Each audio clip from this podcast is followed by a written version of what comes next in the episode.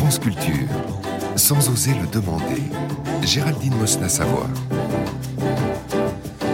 Il est 15h et vous n'arrivez pas à vous en sortir. Vous commencez un mail sans parvenir à le finir. Vous entamez une réunion sans réussir à vous y intéresser. Vos paupières sont lourdes, vos mouvements sont là, votre ventre est plein. Sans aucun doute, vous êtes en pleine digestion et une petite sieste ne vous ferait pas de mal. Mais où Comment Et puis, pas le temps. Le paradoxe est là, on aurait tous besoin d'une bonne sieste, mais rien n'est prévu pour et tout est même fait contre, au moins depuis vos 4 ans. Mais pourquoi Pourquoi 15 heures, ce n'est plus l'heure de la sieste? Chez les jeunes élèves, les classes d'après-midi, somnolentes ou dissipées, se sont toujours révélées moins productrices que celles du matin. À l'école primaire de Vanves, qui tient en France le rôle d'école pilote, une expérience est en cours à l'instigation du docteur Max Forestier. La sieste a été promue au rang de discipline pédagogique. Grâce à un ingénieux système de lits collectifs pliants, la classe, dès la rentrée, se transforme en dortoir. Quelques minutes suffisent. Chaque après-midi, depuis un an, 38 fillettes de 5 à 8 ans consacrent l'heure qui suit le déjeuner au sommeil. Les rideaux sont tirés pour la pénombre et une musique douce est dispensée par un électrophone. Et cette heure perdue est en réalité une heure gagnée. Après la sieste, les élèves sont sages, décontractés. La santé des enfants est améliorée par ce régime qui rétablit l'équilibre perturbé par les conditions de la vie moderne. Bonjour Guillaume Garnier. Bonjour. Vous êtes enseignant à l'INSPE de Poitiers, c'est l'Institut national supérieur du professorat et de l'éducation. Vous êtes docteur en histoire moderne et contemporaine et vous êtes aussi l'auteur de L'oubli des peines, une histoire du sommeil 1700-1850 qui est paru aux presses universitaires de Rennes. C'était en 2013 mais ça a été réédité en 2019. Est-ce que vous regrettez l'année 1958 et l'instauration, hein, je crois pas que ça a duré très longtemps dans cette école de Vanves, d'une sieste comme discipline pédagogique alors moi, je, je suis pas même de juger sur l'intérêt pédagogique de cette sieste, mais en tout cas, bon, c'est une certitude que cet intérêt est vraiment est vraiment quand même euh, surprenant puisque bon généralement c'était ces siestes c'était plutôt réservé à des enfants plus jeunes et puis d'ailleurs ça l'est encore maintenant dans les écoles. Mais euh, bien entendu là là-dessus il y a quand même quelque chose de très intéressant à noter, c'est qu'il y a il y a quand même une volonté euh, depuis ces dernières années de si vous voulez de de donner quand même de, de faire, de mettre en lumière les bienfaits de la sieste.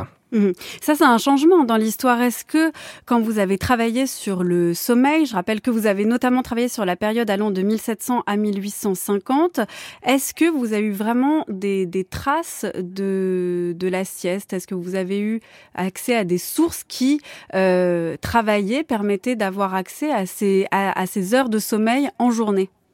Alors, le souci de travailler sur le sommeil comme un objet d'histoire, c'est justement d'identifier des sources qui nous permettent, euh, pendant toutes les périodes qui nous intéressent, de pouvoir parler euh, le plus objectivement possible du sommeil. Et pour ce qui concerne la, la sieste, euh, le souci est qu'on dispose de sources, mais qui peuvent être un petit peu biaisées, puisque ce sont plutôt des sources normatives qui donnent un avis euh, sur le sur la sieste plutôt que sur les pratiques réelles de la sieste.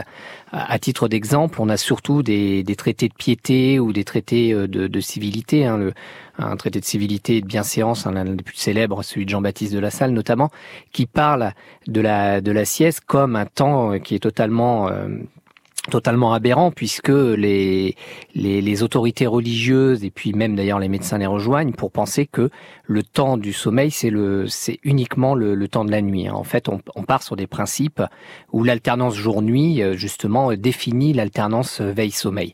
Donc ce, qui fait que euh, à partir de ça, euh, on ne peut pas affirmer que la sieste sur la période que j'ai étudiée, c'est-à-dire la période pré-industrielle, en gros jusqu'au milieu 19e siècle, on peut pas affirmer qu'il n'y avait pas de la, pas des phénomènes de sieste en, tout cas, en tant que pratique quotidienne, je ne pense pas qu'il n'y avait que la sieste était vraiment très répandue.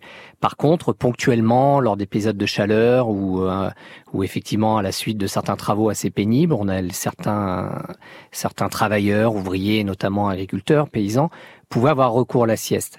Parce que justement, il y a une prégnance quand même de, de ces sources normatives qui euh, qui définissent la sieste comme un temps bah, associé à la paresse, hein, c'est-à-dire même associé à la paresse et un temps suspect puisque si on dort euh, en plein jour, c'est qu'on n'a pas dormi la nuit, puisque si on fait référence à ce, que, ce qui est toujours dit, c'est-à-dire le temps de, sommeil, c'est la nuit. Et donc à ce moment-là, on n'a pu avoir qu'une activité euh, illicite, ou en tout cas une, activité immorale pendant la nuit. C'est intéressant tout ce que vous dites, Guillaume Garnier, parce qu'en fait, il y a, y a, plein de présupposés en fait qui sont quand même en jeu. Euh, déjà, l'identification entre la nuit et le sommeil, et entre le jour et l'activité, mais aussi ces deux présupposés qui sont presque opposés euh, quant à la sieste. D'une part, euh, la sieste qui serait un moment de repos après un moment de productivité. On se repose par exemple euh, en journée quand il fait très chaud parce que le corps est plus mis à l'épreuve, donc il est plus actif, donc il faudrait qu'il se repose. Mais d'un autre côté, la sieste, c'est aussi un moment de fainéantise. Et on voit bien que ce qui est à l'œuvre, c'est à la fois des dimensions en fait morales, mais aussi biologiques. Comment la sieste en fait cristallise cette articulation entre des besoins physiologiques, mais aussi en fait tout un ensemble d'injonctions morales. Alors en fait, pour, euh, pour bien penser le sommeil de cette période, hein, en gros un 18e et milieu 19e siècle, hein, sans que ça soit euh, clairement affiché comme une fin vraiment euh, milieu 19e siècle, il faut bien séparer tout ce qui dépend du physiologique de ce qui dépend de la, de la pratique soumise à effectivement des, des préceptes religieux et, et, et médicaux. Mmh en, en, définitive, le, le sommeil de cette époque, il est pensé d'abord, surtout, comme un temps de contrôle sur les corps de, cette période. Mmh. En, en, gros, euh, le, le, le, corps, en, le corps en, endormi, c'est un corps qu'on n'a pas à surveiller. C'est un corps qui n'est pas euh, justement issu d'une tentation. Euh, c'est un corps qui, qui, bien entendu, a certaines vulnérabilités. On y reviendra un petit peu plus tard, peut-être. Mmh. Mais en gros, le, le, il y a quand même un enjeu qui est vraiment important sur cette période. C'est euh, de, de contrôler vraiment les, on va dire, tout, tous les débordements, tous les débordements possibles. Donc dormir, c'est mettre véritablement en, en veille, enfin en pause, euh, tout ce qui pourrait mettre en danger le corps, mais tout ce qu'il représente aussi comme danger, c'est ça? Oui, c'est ça, parce qu'en fait, le bon, il, faut bien se dire que nous sommes aussi dans des sociétés qui ne maîtrisent pas totalement la, la lumière artificielle, qui n'en possèdent pas. Tous les pans de la population n'en possèdent pas.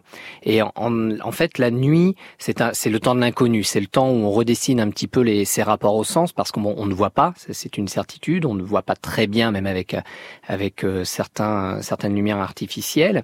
Et à partir du moment où on ne voit pas, à partir du moment où on est dissimulé, que le corps est dissimulé, à partir du moment où on est euh, en reclus dans l'intimité, eh bien à ce moment-là, on, peut imaginer tout euh, les entre fantasmes et réalité de tout ce qui peut se passer. Alors en tout cas, dans une société très christianisée, euh, c'est bien entendu c'est la peur du démon, c'est la peur des, des tentations, c'est les peurs sataniques, hein, les, les, les sabbats des sorcières, la sorcellerie s'exerçait en grande partie en tout cas dans les dans les mentalités, on, on, on avait le sentiment que c'était plutôt nocturne.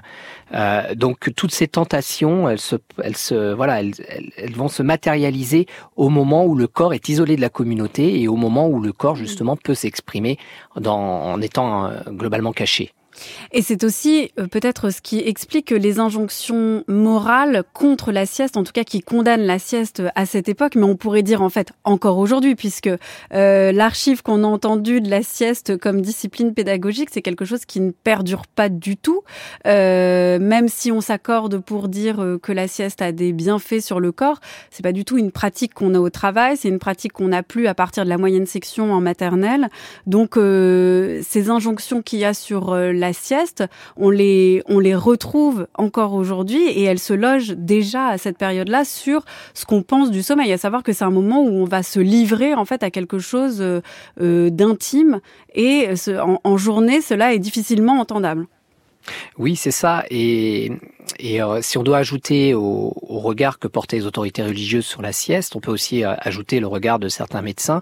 Alors il y a peu de médecins qui ont qui ont effectivement travaillé sur la sieste, hein, puisque la plupart des traités de médecine que j'ai consultés, euh, mhm. notamment sur le 18e et 19e siècle, parlent plutôt du sommeil euh, nocturne, hein, puisqu'on l'associe à, à, ce moment-là un temps de sommeil assez long.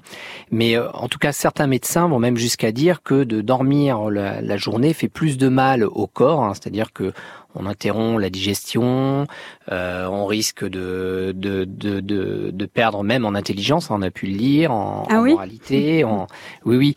Et on risque aussi euh, petit à petit de, de vouloir s'adonner de plus en plus euh, à la paresse.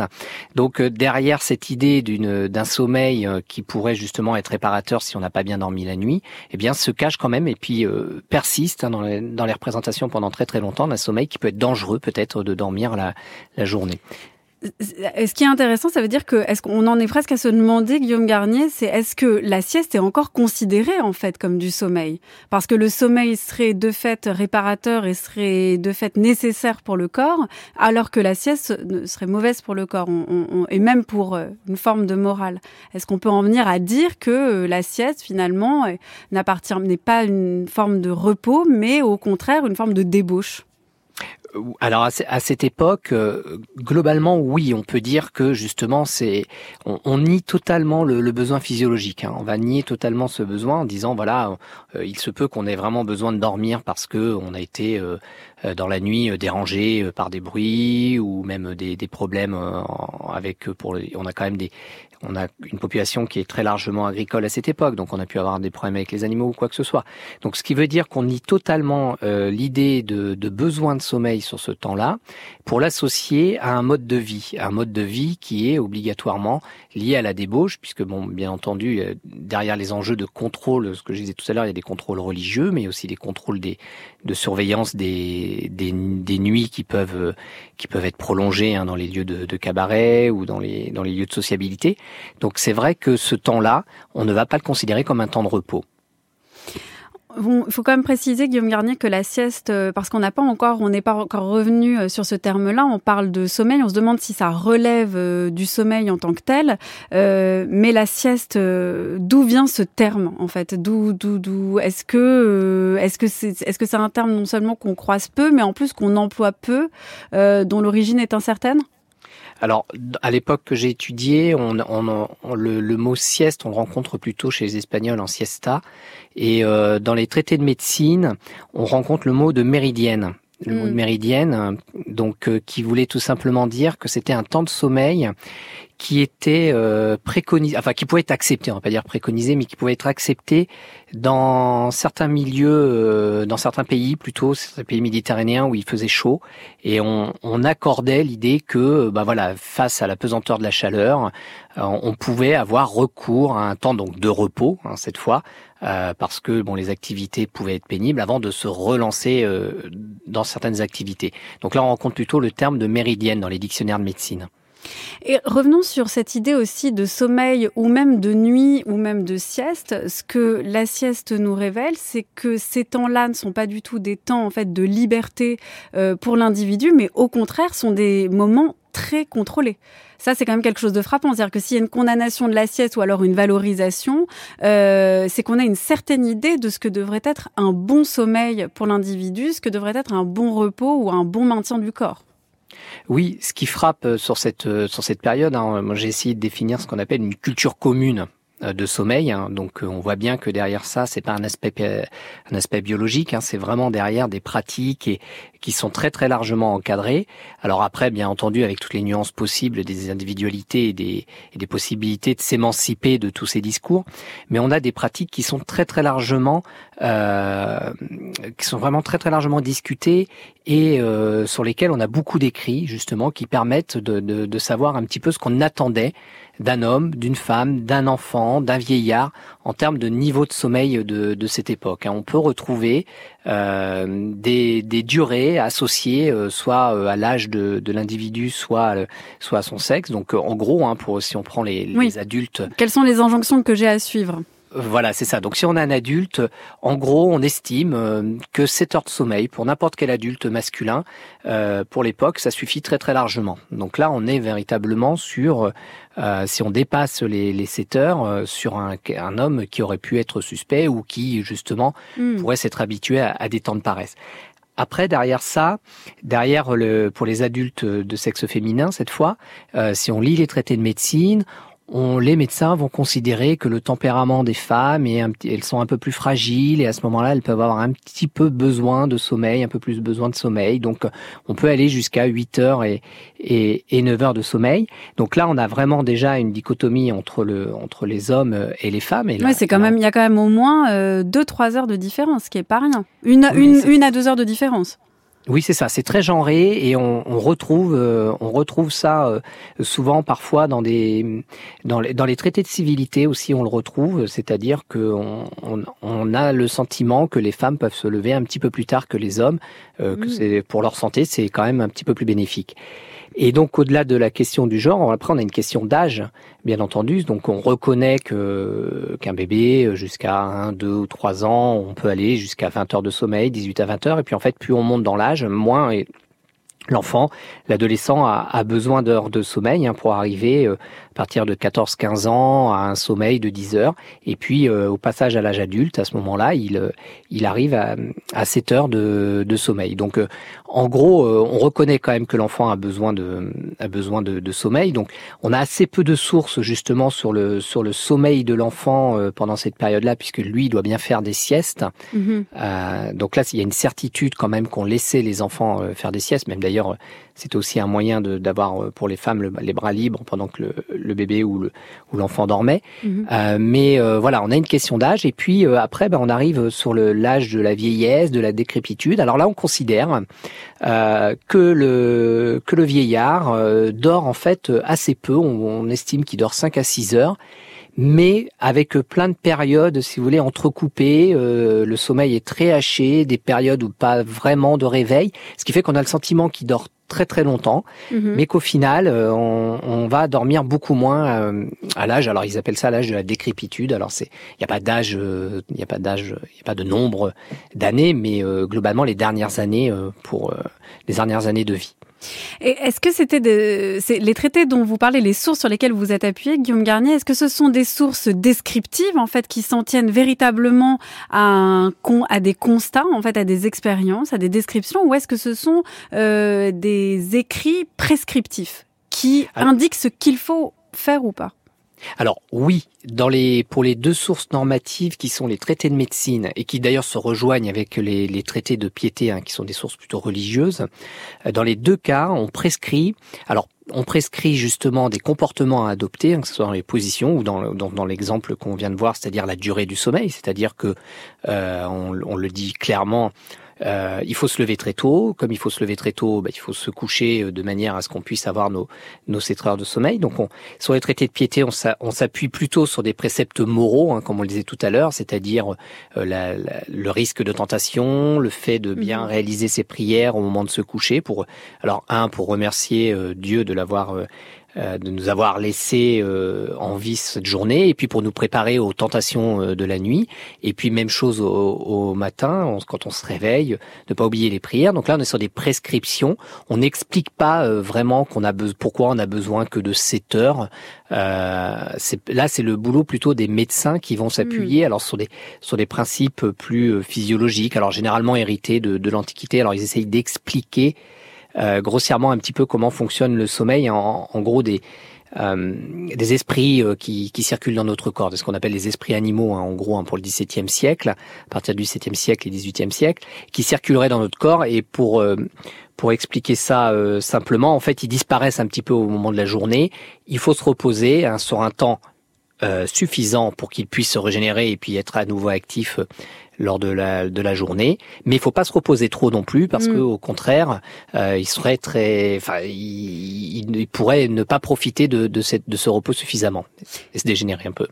C'est frappant quand on vous écoute, Guillaume Garnet, c'est que véritablement la perception du sommeil et notamment de la sieste a complètement changé de ce point de vue-là, puisque aujourd'hui, en fait, ce qui nous guette, et c'est ce qu'on a entendu euh, dans l'archive de 1958, ce n'est pas un excès de sommeil, mais plutôt un manque de sommeil. Et là-dessus, ça explique aussi la différence, en fait, de l'évolution de la conception de, de, la sieste, même si elle n'est pas permise aujourd'hui. Euh, on, on, peut se souvenir d'ailleurs, euh, dans les actualités, il y a quelques, il y a quelques mois, d'un éboueur qui avait été licencié parce que photographié en train de faire la sieste sur son lieu de, de travail, même si la sieste n'est pas valorisée, néanmoins, on voit bien qu'il y a quand même quelque chose qui a complètement évolué autour du sommeil et, et, et des bonnes doses de sommeil. Là, on risque de manquer de d'heures de, repos, alors qu'avant, on pouvait pâtir d'en avoir trop. Ça, c'est assez frappant quand même. Oui, alors on peut avant on peut pâtir d'en avoir trop. Bon, j'irai peut-être pas jusqu'à dire qu'on en avait trop puisque les les, les activités euh, de la journée en, schématisant un, petit peu, elle s'arrêtait au moment de la de l'interruption du, du, enfin au moment du coucher de soleil, excusez-moi. Mhm. Mais on avait quand même un temps de sociabilité. On a on a pu retrouver dans les sources des moments de sociabilité qui étaient beaucoup plus développés que ce qu'on pensait. C'est-à-dire qu'un coucher qu'un coucher un petit peu plus tardif que ce qu'on aurait pu appréhender en fonction du, du coucher du soleil et du lever du soleil. Hein. Donc euh, globalement, on avait quand même des temps de sociabilité. Et puis, euh, comme je disais tout à l'heure, euh, quand on, on lit les traités qui nous disent il faut à peu près 7 heures de sommeil. Si, on regarde un petit peu les sondages que j'ai pu, que j'ai pu réaliser à partir d'archives judiciaires sur la, durée du sommeil, en gros, hein, des masses populaires pendant cette période, mhm. on est aux alentours de 7 heures de, 7 heures de sommeil. Ce qui veut dire qu'on était aussi capable, à cette période-là, de repousser le temps de sommeil.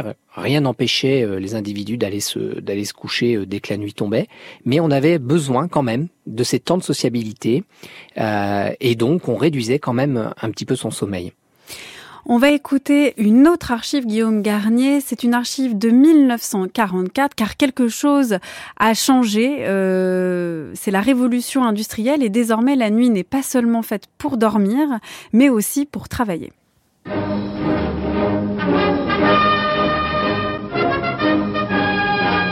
Paris s'assoupit. Et terminant sa course, la dernière rame du métro abandonne ses voyageurs attardés. C'est le gardien de la paix qui regagne son foyer, c'est l'actrice somnolente après le dernier acte. C'est le vieil habitué des clubs, bridger impénitent. Ils passent tous, inattentifs, devant la caissière qui voit enfin le bout de ses comptes. Paris dort. Mais derrière les grilles cadenassées, la vie de la cité troglodyte se poursuit en veilleuse. En effet, dans les sous-stations, l'électricien de service qui manœuvre les commutatrices laisse suffisamment de courant pour alimenter les travaux de nuit. Car Paris travaille encore. Sous la place de l'hôtel de ville, une équipe d'hygiène fait merveille. Installée sur un pont roulant, échafaudage rudimentaire qui se déplace lentement le long des quais, les ouvriers grattent et brossent la paroi de faïence de la station. Ils procéderont aussi à la désinfection des voies et des quais qui portent la trace de tant de pas. Et demain, les voyageurs retrouveront les wagons pimpants et clairs. C'était donc une archive du Journal national du 28 janvier 1944. Effectivement, jusque-là, Guillaume Garnier, nous avons parlé de la nuit comme d'un temps de sommeil où certes, il pouvait y avoir d'autres activités, mais ce qui va tout changer par rapport à notre sujet du jour qui est la sieste, c'est quand même de travailler la nuit. Quand on travaille la nuit, mais d'ailleurs même quand on fait autre chose la nuit, la fête, d'éveiller ou que sais-je encore, quand on passe la nuit à, à ne pas dormir, à être insomniaque, il faut bien qu'on fasse la sieste la journée le travail est véritablement une manière de réhabiliter la sieste en journée. Alors oui, on peut dire qu'il y a une réhabilitation de la, sieste avec le travail nocturne hein, qui se développe de plus en plus, si ce n'est que si on travaille la nuit, à ce moment-là, on va plutôt avoir un sommeil diurne et donc pas forcément l'associer à une sieste. Mais par contre, effectivement, on peut essayer, on peut amener à avoir un sommeil petit peu plus euh, difficile si on a terminé un peu plus tard que lorsqu'on avait des travaux dans les champs. Donc euh, ça a pu euh, effectivement amener à, à, repenser la sieste. alors Bien entendu, la sieste, on l'avait aussi, on a quelques sources quand même, parce que je ne les ai pas citées tout à l'heure, mais il y a des grands propriétaires déjà au 19e siècle qui, lors des, des moissons, avaient la, laissé toute latitude aux, aux paysans, après, quand ils avaient commencé très tôt pour faire une petite, petite sieste après le, après le midi, où on a quelques descriptions littéraires, André Teurier notamment, euh, qui a décrit euh, une, une, ville Saint-Clément euh, qui était tout à fait endormie après en pleine canicule, hein, ils utilisent mhm. le terme canicule, des fortes, très très fortes chaleurs, on est dans la deuxième moitié du 19e siècle.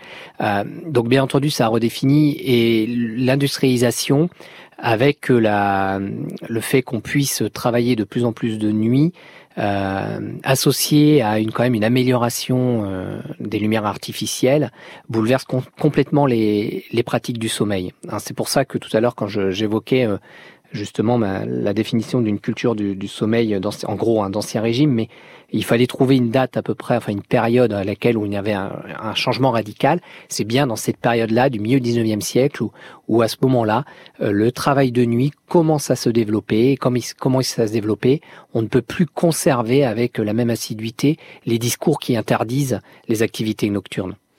Alors, euh, vous, m'avez reprise, Guillaume Garnier, parce que je vous ai dit, euh, on va la, la, révolution industrielle euh, revalorise la sieste, et vous m'avez dit sieste, je ne sais pas, sommeil diurne, en tout cas.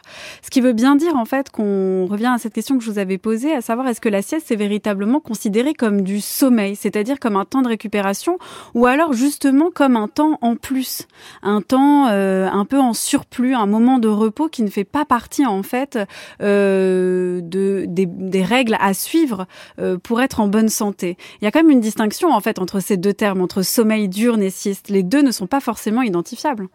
Non, pas du tout. Il faut que la sieste, ça soit sur un temps court. Euh, au-delà de une à deux heures dans les traités qui, euh, que j'ai euh, que j'ai consultés, on n'est plus sur un temps court, on n'est plus sur une sieste, on n'est plus sur une méridienne, on est vraiment sur un sommeil diurne. Et donc là, le sommeil diurne, en fait, il prend la place du sommeil nocturne, c'est-à-dire que le temps de sommeil, en, en définitive, il doit être pris à sa juste mesure pour pouvoir répondre à l'objectif de, de, refaire les forces du corps. Hein. En gros, c'est ça hein, l'objectif central. Et donc, on veut absolument qu'il soit de, de nuit euh, sur cette période-là, mais exceptionnellement, il peut être, euh, il peut être de jour. Et à ce moment-là, on est bien sur un sommeil diurne qui peut avoir la même durée qu'un sommeil nocturne. Et on distingue bien les deux. Hein. La sieste est vraiment, mmh. comme vous le disiez tout à l'heure, un temps euh, supplémentaire de sommeil. Donc, euh, alors même si euh, je pense que les médecins le, le, diraient mieux que moi pour les pour la période qui la période actuelle qui est un temps nécessaire hein, puis qui est de plus en plus valorisé euh, pour l'époque c'est un sommeil qui est totalement totalement absurde et qui n'a pas qui n'a pas existé. Oui, qui a un temps en excès, d'où justement, euh, comme on l'a déjà dit, euh, était euh, tout de suite suspect, quoi. C'est-à-dire quelque chose de l'ordre vraiment de, de, la débauche, littéralement, quelque chose qui, qui, qui vraiment qui dépasse. mais vous, j'aimerais revenir, Guillaume Garnier, sur cette idée quand même de travail la nuit. C'est-à-dire que on associe le sommeil spontanément à la nuit, mais à partir du moment où on travaille la nuit, est-ce qu'on va revaloriser aussi les autres activités nocturnes qui jusque-là étaient vues de manière tout aussi suspecte que la sieste Alors, le oui, on va dire euh, légèrement et en prenant son temps euh, tout à fait euh, en fonction des nombres d'années tout au cours du 19e siècle. Hein. Vous avez Simone Delattre qui a travaillé sur la, sur nuit à Paris au 19e siècle et qui montre un petit peu cette montée du, noctambulisme. c'est vrai que peu à peu, on, comme on émancipe les nuits un petit peu de de, de, ces principes euh, ecclésiastiques qui faisaient que la nuit, euh, voilà, elle était suspecte et qu'on ne pouvait pas dormir, eh bien, peu à peu vont se développer, vont s'instaurer, vont être acceptés euh, des activités euh, qui ne sont pas forcément liées au travail, des activités de sociabilité. On va repousser les heures de fermeture euh, des cabarets, vont se développer euh, effectivement des, spectacles nocturnes, des opéras, enfin tout un tas de tout un tas de, de moments festifs, euh, d'événements et de moments festifs qui sont liés bien entendu à cette on va dire à cette progression de de la visibilité de la nuit comme un temps aussi sur lequel on peut avoir des activités qui n'est pas totalement dangereux. Alors, est-ce que cette revalorisation, ou en tout cas cette euh, nouvel intérêt porté à ces activités nocturnes, est-ce que euh, ça a tendu un petit peu à avoir un, un regard apaisé sur ces activités-là, c'est-à-dire à les, à les voir de manière moins suspecte, ou au contraire, est-ce que ça a supposé un renforcement de la, de la surveillance, à un contrôle euh, renforcé de tout ce qui se passait la nuit et qui n'était pas de l'ordre du travail, à savoir l'éveiller, mais aussi euh, les réunions peut-être politiques, euh, les discussions, euh, le fait de marcher dans la ville qui jusque-là pouvait être vu comme du vagabondage. Est-ce que c'est l'effet d'un surplus de contrôle ou au contraire d'un surplus de liberté? Alors oui, un surplus de contrôle. Alors ça, c'est la, grande problématique justement pendant très très longtemps sur, euh, en tout cas euh, depuis très très longtemps, pardon, sur les sur les nuits des temps passés, c'est la, la, question de la surveillance. Alors pourquoi les autorités elles insistent autant sur le fait que la nuit euh, il faut dormir? Parce que moins on a de personnes dehors, moins on a de surveillance à effectuer. Et moins on a de surveillance, eh bien plus on peut juger que les personnes qu'on rencontre la nuit dans les rues euh, sont des personnes suspectes. Donc ça permet un petit peu de, de faire le tri. Ça permet aussi de protéger euh, les personnes euh, qui pourraient être agressées en pleine nuit justement par par des criminels, de leur dire de rester dans leur lit. Donc là, il y a, y a un gros gros problème de, de, contrôle des rues et ça depuis très très longtemps parce que on ne sait pas quoi faire de ce contrôle des rues, on ne sait pas qui peut l'exercer. Donc souvent c'est à l'échelle municipale, on organise alors des périodes de de On fait, il y a des roulements, ça peut être des milices bourgeoises qui, s'organisent au XVIe siècle, notamment 16e et encore un petit peu au XVIIe siècle, euh, pour surveiller les rues la nuit. Le problème, c'est que bah, c'est pas très bien vu. Généralement, on n'arrive pas forcément à, à, être très efficace, et puis peu à peu, euh, les, il y en a de moins en moins qui veulent participer. Certains s'endorment. Donc en fait, il y a une certaine inefficacité du contrôle des rues. Alors après, on va considérer qu'on peut aussi contrôler les rues en les, en les rendant peut-être euh, plus lisibles la nuit, c'est-à-dire qu'il y a un, on essaye d'éclairer de plus en plus, euh, de plus en plus les nuits. Alors là, il y a un gros travail d'éclairage au XVIIIe siècle des, des rues euh, sur la, la, plupart des villes, en tout cas moi sur la ville de Poitiers sur laquelle j'ai étudié au XVIIIe siècle, il y a un gros travail. Ça coûte très cher. Alors on éclaire surtout les rues du centre et en se disant voilà, le, s'ils sont moins nombreux à surveiller les rues, en tout cas on pourra mieux les mieux les surveiller. Euh, voilà. Mais là encore, euh, le contrôle des rues est très très difficile parce que les, même les becs de gaz qui se développent au début du 19e siècle, qui sont plus efficaces, eh bien, euh, ils sont souvent cassés, donc ça a un coût pour la municipalité. Et puis, bah, certains ont réussi à passer entre entre les, les, les zones éclairées, dans les zones les plus les, les, les, plus, les plus noirs des rues. Et à ce moment-là, quand on a des témoins, puisque les archives judiciaires permettent de, de, capter un petit peu tous ces moments, on a des témoins qui disent, bah voilà, je l'ai vu, euh, j'ai trouvé ça suspect parce qu'il essayait d'éviter la lumière, mais je n'ai pas pu l'identifier parce que justement, ça n'éclairait pas suffisamment les, les rues. Donc là, il y a vraiment un, gros travail de contrôle qui va devoir se, se renforcer, euh, notamment, et qui va se renforcer euh, sur la période du 19e siècle. Donc, le travail de nuit, euh, finalement, enlève euh, aux individus la liberté d'être d'être chez eux tranquille. En fait, ça, ça c'est pire, c'est-à-dire que ça ne revalorise même pas finalement ce moment de la journée qui jusque-là, en fait, était un, nous dépossédait un peu de nos sens, nous mettait dans un état de vulnérabilité. Bien au contraire, en fait, la nuit ne nous appartient plus. Oui, parce que la nuit, comme euh, moment de travail, c'est plutôt euh, pour remplir l'objectif de rentabilité. Mmh. Pendant très très longtemps, jusqu'à l'industrialisation, le travail de nuit, il était suspect, parce que comme on n'avait pas les moyens de surveiller euh, clairement ce qui était produit, que les lumières artificielles, on avait peur qu'elles ne soient pas suffisantes et puis qu'on profite de ces de l'absence de lumière pour pouvoir faire cacher pour cacher pardon des mal, malfaçons ou cacher effectivement un certain nombre d'actes rapidement faits euh, pour remplir la tâche et à ce moment-là, on avait peur que le travail soit mal fait. Donc tout ça ça a fait que pendant très très longtemps, on n'a pas euh, valorisé le, le, travail nocturne et donc le moment où on se met à, à travailler euh, la nuit, c'est simplement en cas de rentabilité pour pas arrêter les machines, euh, pour pouvoir continuer à, à, produire sans se préoccuper à ce moment-là de la qualité de sommeil et des, de tout ce que ça a pu engendrer derrière. Et même pour la, en, termes de rentabilité, on pourrait se, on, se développe euh, dans les grandes villes industrielles des dortoirs qu'on loue à la nuit ou au jour, et en fait par rotation, c'est-à-dire bah, des ouvriers qui travaillent le, le jour eh bien, euh, vont louer euh, le, un, une sorte de garni, une sorte de dortoir hein, où ils dorment à plusieurs, hein, puisque les, les familles sont pas toujours suivies euh, euh, tout de suite les, les, adultes qui sont venus travailler. Donc ils vont eux la louer, la, louer ce dortoir la nuit, et au contraire, eh bien ceux qui travaillent le, la nuit vont louer le même dortoir mmh. le jour. Donc on a on rentabilise aussi les, les locations.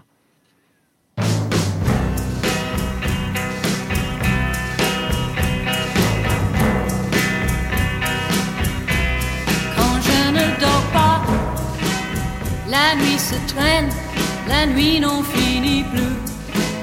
Et j'attends que quelque chose vienne. Mais je ne sais qui, je ne sais quoi.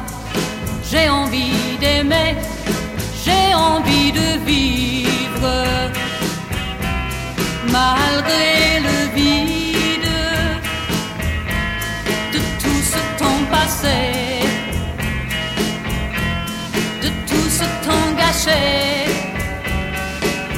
Et de tout ce temps perdu.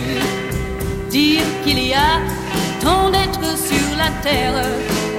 Qui, comme moi, ce soir sont solitaires. C'est triste à mourir, quel monde insensé. Oh, je voudrais dormir et ne plus penser. J'allume une cigarette.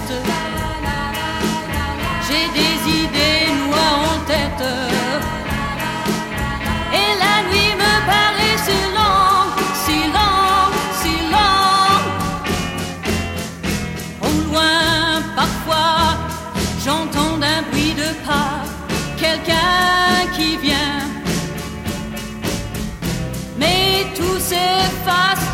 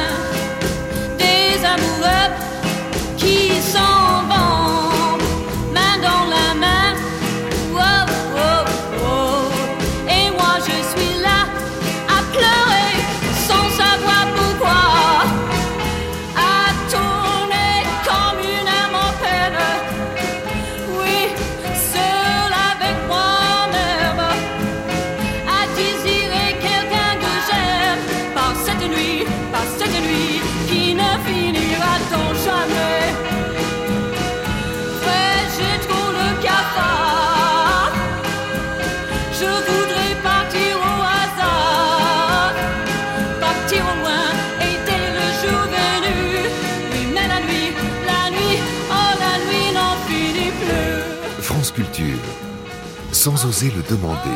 Géraldine Mosna-Savoie. C'est son bien le plus précieux. Pendant qu'il dort, un travail de récupération, de régénération s'effectue à tous les niveaux de son organisme. Nerveux, musculaire, sanguin, glandulaire, hormonal, suivant une mécanique complexe et peu connue.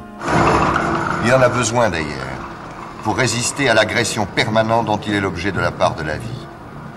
De la part de cette vie telle qu'il s'est créée et dont il doit supporter à présent le rythme écrasant. Mais, alors que pour faire face à ce genre de vie, la période de repos et de sommeil devrait logiquement s'allonger, en fait, il la raccourcit, il la rogne. Et ce qui lui reste de sommeil, tronqué, grignoté, est encore perturbé par tout ce que la vie moderne est capable d'inventer. Cette fois-ci, c'était une archive du 1er janvier 1963 sur les bienfaits du sommeil. On est habitué, hein, Guillaume Garnier, à ces discours sur les bienfaits du sommeil. Aujourd'hui, la sieste est d'une certaine manière euh, acceptée, même si on n'a pas forcément les conditions matérielles euh, pour l'effectuer. Mais justement, euh, sur ces conditions matérielles, en fait, d'un bon ou d'un mauvais euh, sommeil, à quel moment est apparue euh, l'idée que euh, pour bien dormir, eh bien, il fallait qu'on soit peut-être dans un endroit qui soit déjà un endroit intime et pas public, c'est-à-dire pas au travail, plutôt dans un lit que dans un canapé et plutôt en pyjama ou tout nu plutôt qu'habillé. Alors, je pense que cette, cette préoccupation, elle est plutôt contemporaine hein, de, je pense, du XXe siècle, puisque la, question du dormir seul dans une chambre, elle est liée à des conditions matérielles et à ceux qui le permettent. Ce qui veut dire que euh, sur les populations euh, de la période pré-industrielle, la, si je prends les masses populaires, hein, qui représentent quand même une grande partie de la population, à 65 à 70% des, des habitations n'ont qu'une seule pièce. Mhm. Donc euh, au final, euh, l'existence même de, de chambres, hein, vous avez Michel Perrault qui a travaillé sur l'histoire des chambres, euh, l'ex- l'existence même des, des chambres, c'est pas une réalité pour euh, beaucoup de personnes de cette, de cette époque. Et pour les personnes qui ont la capacité de, de s'offrir une, une, une chambre, là bien entendu, je pense qu'on savoure euh, les bienfaits, mais la chambre va prendre aussi une autre fonction que celle de préserver à l'intimité ou même à la qualité du sommeil, qui pourrait être assurée d'ailleurs sur, euh, sur une pièce commune. hein. Mais Mhm. vraiment aussi, ça va être un, un moment d'a- d'assurer une question de prestige. Là aussi, on a des on a des regards très culturels sur la sur la chambre et puis sur la sur les sur les pratiques matérielles un petit peu du du, du sommeil. Donc euh, la question de bien dormir dans un espace réservé euh, au sommeil, euh, c'est une préoccupation qui n'est pas forcément celle de, de notre époque. Vous avez Victor Hugo qui disait qu'il valait mieux avoir un bon sommeil qu'un bon lit. Et, euh, et c'était surtout, je pense, que ça résumait beaucoup la, la pensée de, de cette période pré-industrielle. Alors qu'aujourd'hui, par exemple, sur la sieste, on va donner un certain nombre de conseils pour faire une bonne sieste, c'est-à-dire mettre les coudes comme ça, ne pas dépasser un certain temps, euh, mettre la tête de cette manière-là. Il faut faire une micro-sieste de 8 minutes, mais si vous dépassez, c'est foutu. Ou alors, il faut aller euh, jusqu'à une heure. Il faut euh, un petit peu se couvrir les, les oreilles. C'est-à-dire qu'il y a tout un ensemble, en fait, tout un dispositif pour bien dormir à la fois la nuit, mais aussi pour bien dormir le jour si on a l'occasion euh, de faire une sieste. Or là, ce que vous nous dites, Guillaume Garnier, c'est que dans l'histoire, cette perception-là du sommeil euh, n'était pas du tout, euh, ne primait pas du tout. Non, c'est toute la différence avec nos, nos, sociétés où on a pu expérimenter, on a pu faire des études scientifiques pour essayer de repérer les, les meilleures façons de dormir et d'avoir les meilleurs comportements. Hein. On fait des études physiologiques et, et, scientifiques. À cette époque, on est toujours quand même sur des sur des préceptes, alors que, que l'on juge peut-être euh, en, en, mettant le mot entre guillemets scientifique, mais euh, on, a, on est sur des préceptes qui euh, qui permettent le bien dormir, mais qui derrière le bien dormir euh, sous couvert de penser qu'il s'agit vraiment de faire attention au corps, sont vraiment des préceptes hérités de, de, de représentation, de volonté de contrôle.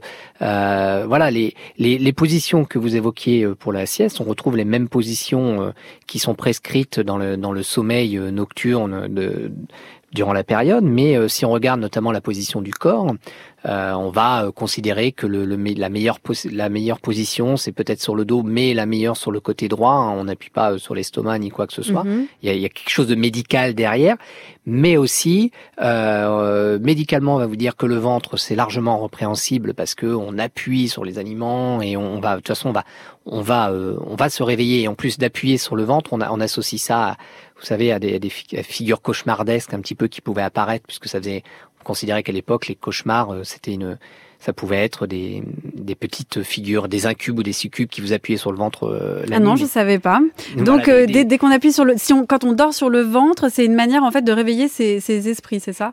En, en, gros, ça nous rappelle ces esprits ah, qui, oui. qui, étaient là, qui euh, et qui pouvaient nous, qui pouvaient euh, chevaucher le corps euh, comme ça la, la, nuit et faire naître chez nous des, des, des manifestations d'images cauchemardesques. Mais derrière ça, on peut lire aussi et surtout que le ventre, c'est répréhensible parce que euh, même si le corps, il faut absolument le, le, couvrir la nuit, alors le couvrir non pas uniquement pour, euh, pour se préserver du froid, mais pour se préserver des yeux de, des autres personnes qui pourraient en profiter pour regarder, donc il faut couvrir le corps.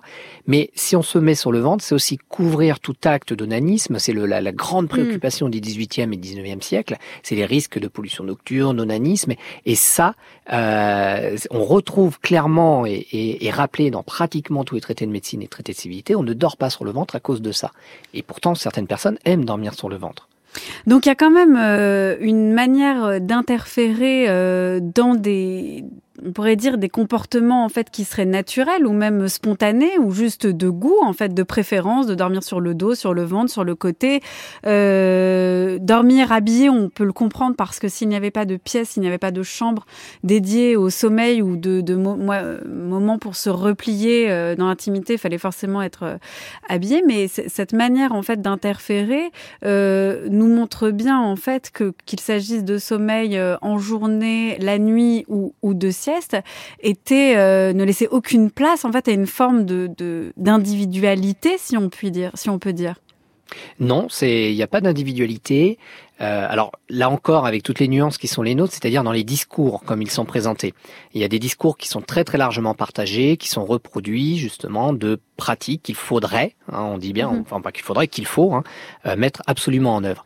Après, il n'y a pas de police du sommeil euh, de cette époque. Donc, euh, dans quelle mesure ces traités de civilité ouais. qui sont lus, surtout par des aristocrates, sont-ils suivis ou pas Voilà. Ouais. Comment ils sont suivis par les masses populaires? Alors, on peut on peut penser que lors de certains sermons euh, qui sont de l'ordre de l'oralité, hein, bien entendu, le, le, lors, de, lors des messes, on ait pu transmettre un certain nombre d'informations. Ça a pu se transmettre aussi par le par le bien effectivement des des, des discours des, des curés à d'autres moments. Donc, euh, bien entendu, il y a une les, les masses populaires ont pu euh, incorporer à un moment donné ce, tous ces discours. Mais c'est vrai que d'une manière globale, euh, on, on, laisse peu le hasard et on laisse peu mmh. l'envie des corps à, aller comme ils le souhaitent dans, dans, dans la literie. Et qu'en est-il de cette pratique euh, qu'on appelle le sommeil coupé ou segmenté ou biphasé, c'est-à-dire en fait que nuit de 7 heures est coupée en deux blocs euh, de 3h30 et 3h30 par exemple si on dort 7 heures. Euh, et donc entre ces deux périodes de sommeil, il y a une période d'éveil pendant la nuit. Est-ce que ça c'est une pratique qui était vraiment euh, courante? Alors cette pratique, elle a été, euh, elle a été développée surtout par un historien américain qui a Roger Kirsch, qui a travaillé sur le, les nuits des temps passés avec la même, même périodisation à peu près que la mienne, c'est-à-dire période pré-industrielle. Alors pour les anglo-saxons, période pré-industrielle, elle mhm. s'arrêterait à peu près milieu 18e siècle, parce qu'il a surtout travaillé sur des sources anglo-saxonnes. Et selon lui, effectivement, il existerait, alors effectivement, un sommeil segmenté, biphasique, ça dépend comment on le, on le traduit, euh, qui aurait été largement partagé par euh, des populations euh, pendant très très longtemps et qui aurait disparu avec l'industrialisation pour les raisons qu'on a évoquées tout à l'heure, hein, notamment l'idée de lumière artificielle qui a permis euh, d'avoir d'autres, euh, et puis l'industrialisation qui a permis d'avoir d'autres comportements. Et donc il a consulté un certain nombre de sources, alors surtout des sources littéraires, euh, des quelques récits, quelques égo-documents, euh, qui sont plutôt euh, basés sur le sur l'Angleterre, dans lesquels des, des particuliers faisaient encore état de leur. Alors généralement ils utilisaient le, terme de premier sommeil. Ils disaient qu'ils avaient un mhm. premier sommeil avec un temps entrecoupé. Euh, ou de réveil, d'éveil, ou pendant laquelle ils pouvaient avoir des différentes activités, euh, méditation, lecture, vider des pots de nuit, quelque chose de très très matériel. Vérifier comment vont les bêtes dehors si on est par exemple paysan. Oui, exactement. Une sorte, en fait, même d'ailleurs de, de réflexe préhistorique, c'est-à-dire s'assurer que on est encore vivant, c'est-à-dire que voilà, d'avoir une, une, sorte de sommeil en éveil, d'avoir quand même un petit peu de, de, de, de, voilà des un sens euh, qui de, de rôle euh, excusez-moi je vais y arriver de, de réouvrir ses sens à un moment donné. Et alors lui il utilise il est voilà il utilise certaines sources qui font état effectivement de soit de période d'éveil soit de premier sommeil de du côté euh, de la France et notamment moi j'ai travaillé sur des archives judiciaires parce que le, le, le gros problème ce que je vous évoquais tout à l'heure c'est de trouver des sources qui permettent de parler du sommeil des masses populaires parce que ce sont des ce sont des personnes qui ont peu écrit, euh, et puis bon, tout ce qui est matériel qu'on a euh, ne permet pas de, de, connaître les pratiques. Et donc euh, sur les archives judiciaires, si on s'intéresse un petit peu à tout ce qui s'est passé la nuit, les, les moments où il y a eu des criminalités, des crimes pardon, des vols nocturnes, on s'intéresse pas forcément à la, à la criminalité elle-même, mais je lisais les témoignages uniquement des gens qui, qui disaient avoir entendu ou ne pas entendu quelque chose pendant mm qu'il se passait. Et euh, on a effectivement quelques personnes qui euh, signalent être dans leur premier sommeil. Donc ça, c'est une ah réalité. Ils utilisent l'expression « j'étais dans mon premier sommeil ». Alors, utiliser l'expression pouvait être aussi utilisé j'étais dans mes premières heures du sommeil. Ça ne veut pas dire que j'étais uniquement mhm. dans une phase où j'allais me réveiller à un moment donné. Donc ça, c'est un petit peu la limite de l'expression. Et puis d'autres personnes qui témoignaient euh, clairement face à un, officier de police, euh, face à un préfet, qui disait bah voilà, il était une heure du matin et euh, bah, j'étais en train de vider mon pot de nuit ou j'étais en train de faire ceci, sans que ça soit jugé comme suspect. Donc mhm. là encore, on a quelques sources qui peuvent aller dans ce sens-là. Après, les traités de médecine français du XVIIIe et XIXe siècle n'en font pas forcément état. Moi, j'en ai pas vu beaucoup qui faisaient état euh, de ce temps. Donc, moi, je serais un peu plus mitigé sur, euh, sur en tout cas, sur la généralisation de cette euh, de cet aspect-là, mais ça ne veut pas dire que ça n'a pas existé, mais ça peut-être disparu plus tôt que la période euh, qu'on le pense. Donc vous êtes mitigé aussi sur le fait qu'on ait un sommeil segmenté qui puisse justifier, euh, qui ait pu justifier en tout cas dans l'histoire et à la période sur laquelle vous travaillez euh, les siestes. Et justement pour revenir quand même à, notre sujet sur euh, qui, qui, est aujourd'hui la sieste, parfois on dort la journée parce qu'on a eu une nuit blanche et, et c'est un sujet sur lequel vous êtes en train de travailler. Et cette nuit blanche, ça peut être dû au travail, à la fête, mais aussi à l'insomnie. Et j'aimerais qu'on écoute tout de suite la voix d'un célèbre insomniaque. La vie était simple. Les, gens se, passent la journée, ils travaillent, ils travaillent, sont fatigués. Ensuite, ils se couchent, ils se réveillent, et ils commencent une autre journée. Et l'extraordinaire euh, phénomène de l'insomnie, c'est qu'il n'y a pas de discontinuité le sommeil interrompt un processus. Mais pour, l'insomniaque, il est lucide euh, au milieu de la nuit, à n'importe quel moment, il n'y a pas de différence entre le jour et la nuit. C'est le même processus, c'est une sorte de temps interminable. La vie supportable à cause de la discontinuité. Au fond, pourquoi on dort? On, dort pour, non pas tellement pour se reposer, mais pour oublier. Le type qui se lève le matin après un sommeil, il a l'illusion de commencer quelque chose. Mais si vous veillez toute, toute la nuit, vous ne commencez rien. Alors, à 8 heures du matin, euh, vous êtes dans le même état qu'à qu'à 8 heures du soir, n'est-ce pas. Et toute la perspective sur, sur les choses ch- change nécessairement. Moi, je crois que si je n'ai jamais cru au progrès, je n'ai jamais cru au, progrès, je n'ai jamais été dupe de, de- de cette duperie, euh, c'est aussi à cause de ça. Mais c'est, euh, on a un autre sentiment du temps. C'est, c'est pas le temps qui passe, c'est le temps qui ne passe pas. C'était la voix d'Émile Sioran qui a beaucoup euh, souffert d'insomnie et qui a cette très belle phrase qui dit que qui, qui parle de ce temps qui ne passe pas. Euh, et effectivement le, le sommeil et qu'il s'agisse euh, d'un sommeil nocturne, diurne et donc aussi de la sieste est une manière de rompre avec la journée et de marquer des temps, de marquer des temps, de marquer une progression, ce que ne permet pas par exemple une nuit blanche non plus qu'elle soit de l'insomnie comme dans le cas de Ou de fête euh, ou de travail. Est-ce que là, ici, Guillaume Garnier, on peut avoir une manière de concevoir sous un nouveau jour euh, la sieste, à savoir euh, dès lors qu'il y a aussi un trouble du sommeil, dès lors aussi qu'on a une conception du temps qui est différente? Alors oui, dès lors où on a un trouble du sommeil ou lorsqu'on est malade, la sieste est, autorisée. Alors on n'utilise pas le mot sieste hein, puisque vraiment la sieste est connotée Sommeil diurne. Voilà, on utilise un sommeil diurne ou un temps de repos, hein, clairement, même si on, s'endort, on peut dormir deux jours, hein, c'est plutôt évoqué comme ça, euh, parce que on, on estime voilà que selon certaines maladies, euh, selon euh, lorsqu'il faut se faire soigner, lorsqu'on a voilà des pathologies, de la fièvre, on estime qu'on peut dormir deux jours, et ça les, les médecins sont clairs là-dessus. L'insomnie, on, on retrouve exactement les mêmes descriptions euh, chez les contemporains du XVIIIe siècle qui ont été euh, frappés par l'insomnie. Euh, là, c'est vraiment la même chose parce que il, Suran, tout à l'heure, il évoque un petit peu l'idée de désocialisation aussi. Mhm. Il y a plus ces marqueurs de temps. Et, euh, et ça, c'est clair que euh, il y a quelque chose qui est largement partagé, c'est que le sommeil, c'est un bienfait. Ça, quel que soit le, le milieu social Mhm. où on se retrouve, il est universel, ça frappe tout le monde, le sommeil. Le, c'est un bienfait. Et puis, par contre, quand on en est privé, Là, derrière cette idée, il y a quand même, euh, on considère, certains vont considérer, même certains médecins qui témoignent, comme le pire des mots possibles. hein. C'est- je, je Mm. cite des médecins qu'on a qu'on a pu relire. Et notamment, je m'étais intéressé à une aristocrate, à Madame du Défend, euh, qui était une insomniaque, euh, qui nous a laissé beaucoup de lettres, euh, justement, et dans, enfin qui a laissé beaucoup de lettres dans lesquelles elle raconte ses moments de d'insomnie. hein, Et elle elle a tout essayé. Elle elle le dit clairement euh, que c'est euh, une énorme souffrance pour elle euh, puisqu'elle ne réussit pas à dormir deux trois heures maximum par nuit. Mm. Euh, elle dit qu'elle est fatiguée, que que ça ne lui permet pas euh, souvent, elle s'excuse de ne pas pouvoir aller visiter tel ou tel ami parce que justement elle est trop fatiguée et elle parle clairement de désocialisation euh, derrière ça.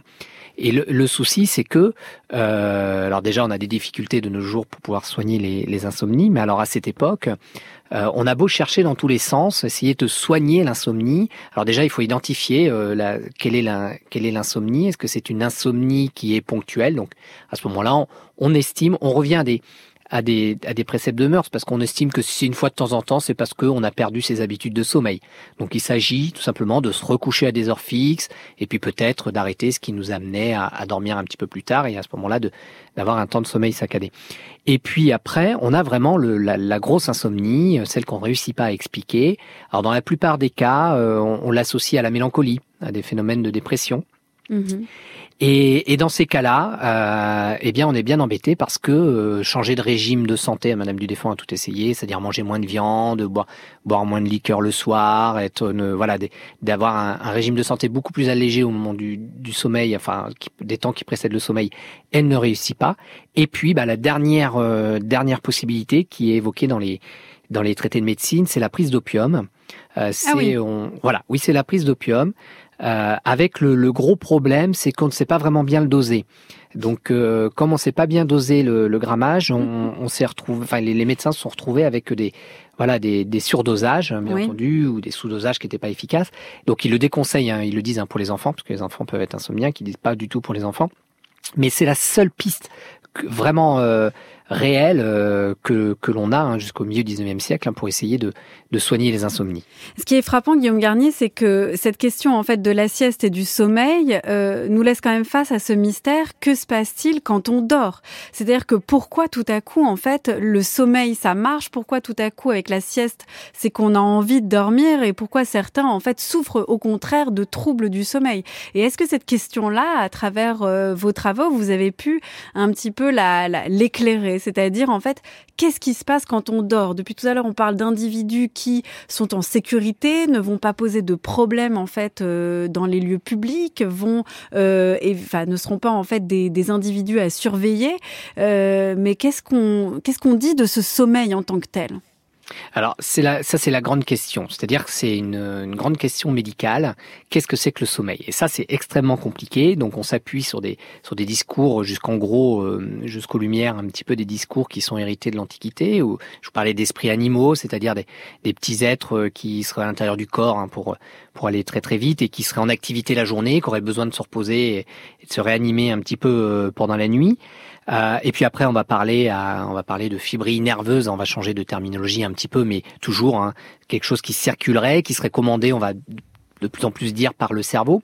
Mais en plus de ça, il se pose une, une autre question, c'est que euh, pendant le sommeil, quelle est la place de la pensée, quelle est la place de l'âme mm-hmm. Parce que euh, justement, on parle de sommeil depuis tout à l'heure, mais euh, le sommeil, c'est aussi le moment où on rêve, où on a des cauchemars. Où on a des et, rêveries hein, aussi pendant la sieste, par exemple. Ou pendant la sieste, on a des rêveries. Et donc, à ce moment-là, quand le corps se repose, eh bien, là, ça, ça, commence à être compliqué à expliquer comment ça se fait que l'âme, elle, ou enfin, en tout cas la pensée, hein, à l'époque, on parle surtout d'âme, ou l'esprit, comme vous voulez, euh, comment ça se fait que lui ne se repose pas? Et là, il y a des grands débats sur il se repose un petit peu, pas du tout, ou au contraire, il est toujours en activité. Et, et ça, c'est quelque chose qui euh, qui va poser énormément de débats. Et notamment, on a parlé d'un trouble du sommeil qui est l'insomnie, mais il y en a un autre qui est celui du somnambulisme, alors qui là est plus attaché à un sommeil diurne et qui peut moins se manifester pour les insomnies. Mais somnambulisme, on a encore des activités physiques, c'est-à-dire qu'on dort, mais en même temps, on bouge. Et alors là, ça c'est la grande question comment on fait? Comment ça se fait qu'on bouge alors qu'on explique le sommeil par une interruption d'essence? Merci beaucoup Guillaume Garnier. On va s'arrêter sur cette idée de somnambulisme et sur, ce mystère du, du, sommeil. De vous, euh, on peut lire L'oubli des peines, une histoire du sommeil 1700-1850. C'est paru aux éditions presse, aux presses universitaires de Rennes. Et puis bientôt, on pourra vous lire car vous êtes en train de diriger un ouvrage collectif sur les nuits blanches. J'espère que nous aurons l'occasion d'en reparler. Merci beaucoup.